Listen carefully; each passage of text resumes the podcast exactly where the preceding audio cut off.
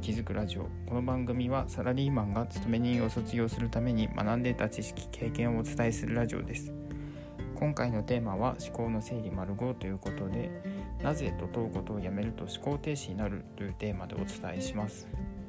でまあ日常生活でなぜと問うこと物事についてなぜと問うことっていうのは意外に、まあ、意識しないとできないことです。で例えばなぜあの人は金持ちなのかとかなぜ不動産投資がうまくいってるのかとかなぜ客付けが厳しいエリアでもお客さんを呼び込むことができたのかとか、うんと、なぜと問うことっていうのはたくさんあります。けれどもどうしても、うんと、そういったのは意識しないとできなくって、うんと、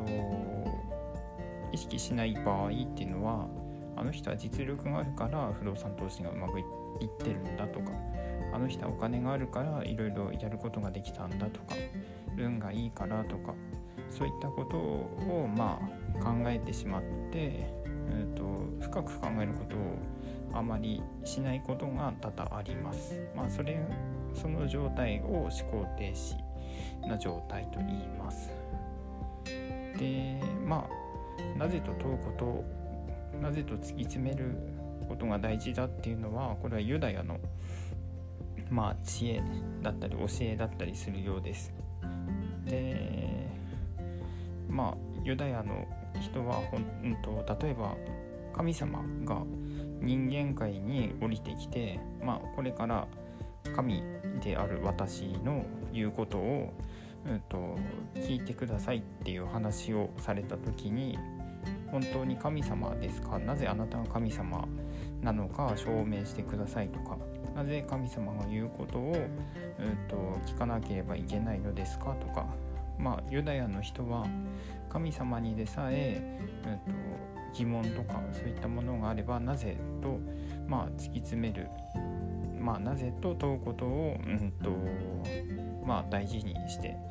自分の疑問に思ったことっていうのはきちんと突き詰めて考えるっていう、まあ、習慣を持っています。でまあそういったえーとまあ、修正そういった教えに従って、え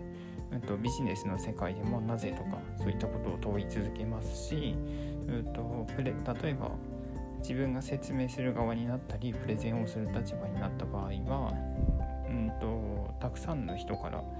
うんと、なぜと問われることっていうのは最初から想定されるので、うんときちんと準備をして臨みます。でまあ一方で日本人っていういうのは、うんとまあ、まあ、ビジネスの世界できちきちとしなければいけないのでなぜと問うことっていうのはするとは思いますけれども、うんと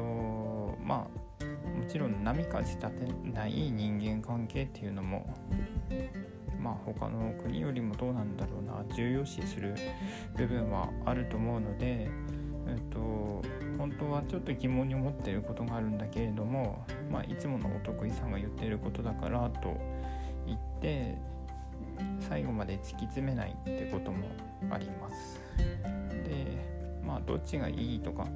どっちが悪いとかっていう話ではないんですけれどもえっ、ー、とまあユダヤの知恵とか教えっていうのはうんとまあ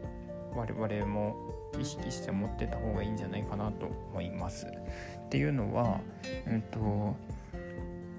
まあ、もちろん人間関係とか波風を立てないっていうのも大事なことではあるんですけれども、うんといざという時に自分が弱い立場にならないようになぜと突き詰めて考えるっていうことは重要です。